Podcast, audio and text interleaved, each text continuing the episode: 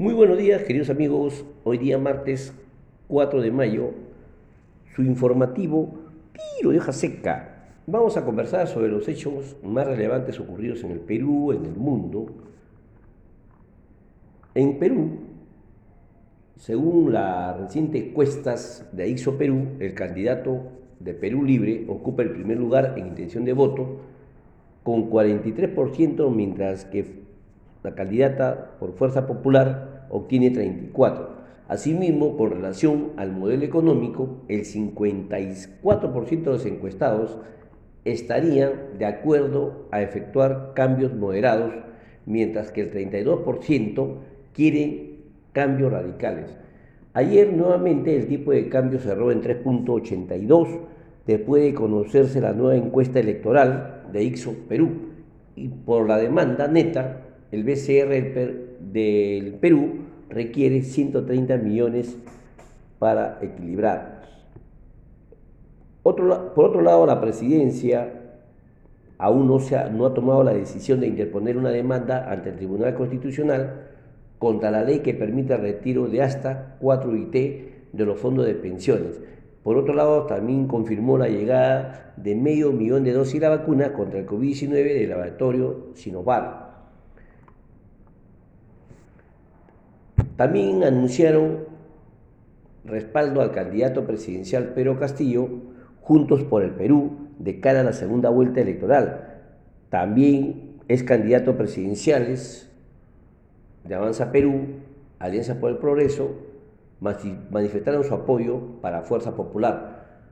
En relación a la cifra del Instituto Nacional de Estadísticas, el sector de minería y hidrocarburo creció 15.4% en marzo en comparación con el mismo mes del año 2020, mientras que el sector pesca lo hizo en 33.6% debido a la mayor captura de origen marítimo.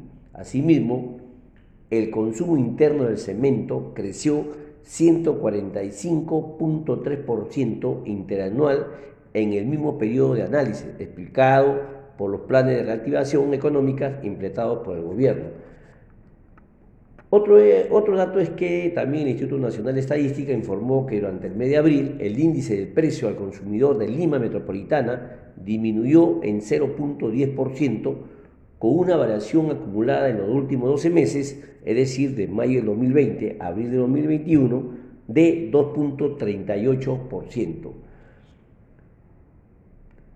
También el ministro de, de Salud informó que, su institución reprogramó el proceso de vacunación a los adultos mayores de 70 años debido al cambio de fecha de llegada de la vacuna contra el COVID-19. Esta vacunación programada para este, este martes, o sea, para el día de hoy, se ha suspendido y se reinicia este sábado solo en Lima y Callao.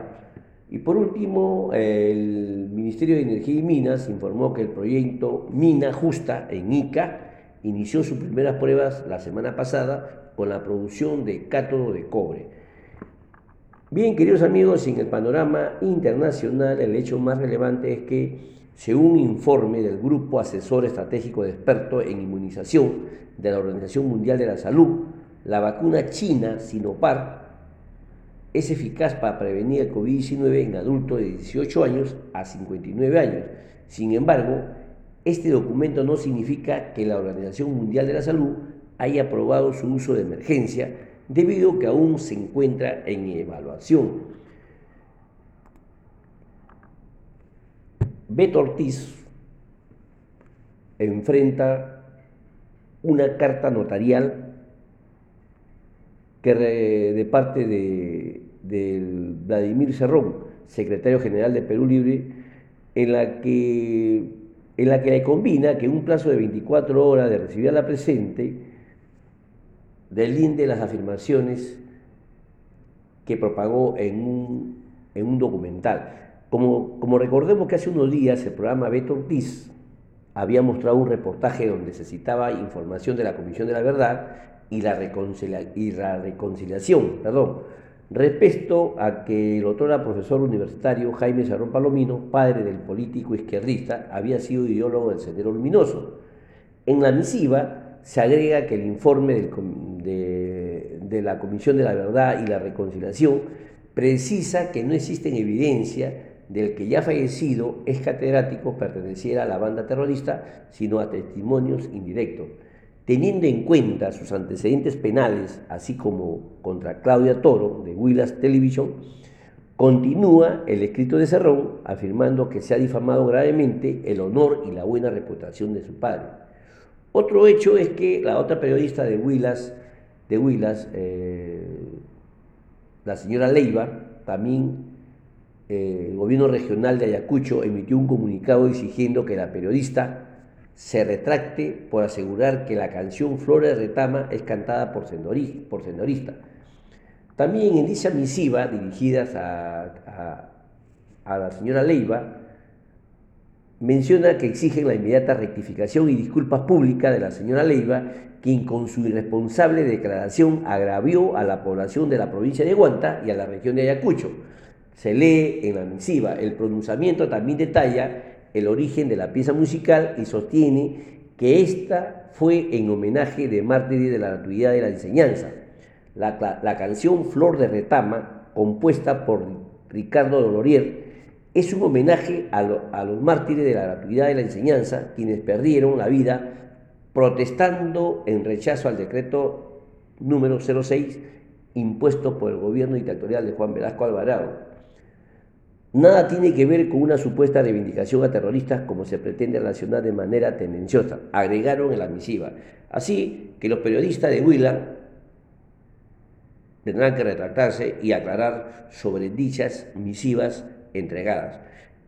Y sumado que el día de ayer también entrevistaron a un vocero de Patria Roja, donde Beto Ortiz también salió por la pata de los caballos, no, no pudo eh, aclarar algunos temas que eh, que su entrevistado le refutaba. Bien, queridos amigos, mucho que conversar en el futuro. A partir de mañana vamos a hacer una evaluación de las tendencias según los principales eh, encuestadoras sobre intenciones de votos. Y por último, eh, se vocea que, o se pregona que Hernando de Soto ha pedido el Ministerio de Educación para su pareja. Ya se están armando lo, compuesto. Y por último, Fernando Rospigliosi, quien fue el que denunció eh, eh, en enero del 2016 a Keiko Fujimori, también ahora forma parte de su equipo técnico. Así que vamos a dejarlo ahí hasta el día de mañana. Dios mediante. Muchísimas gracias.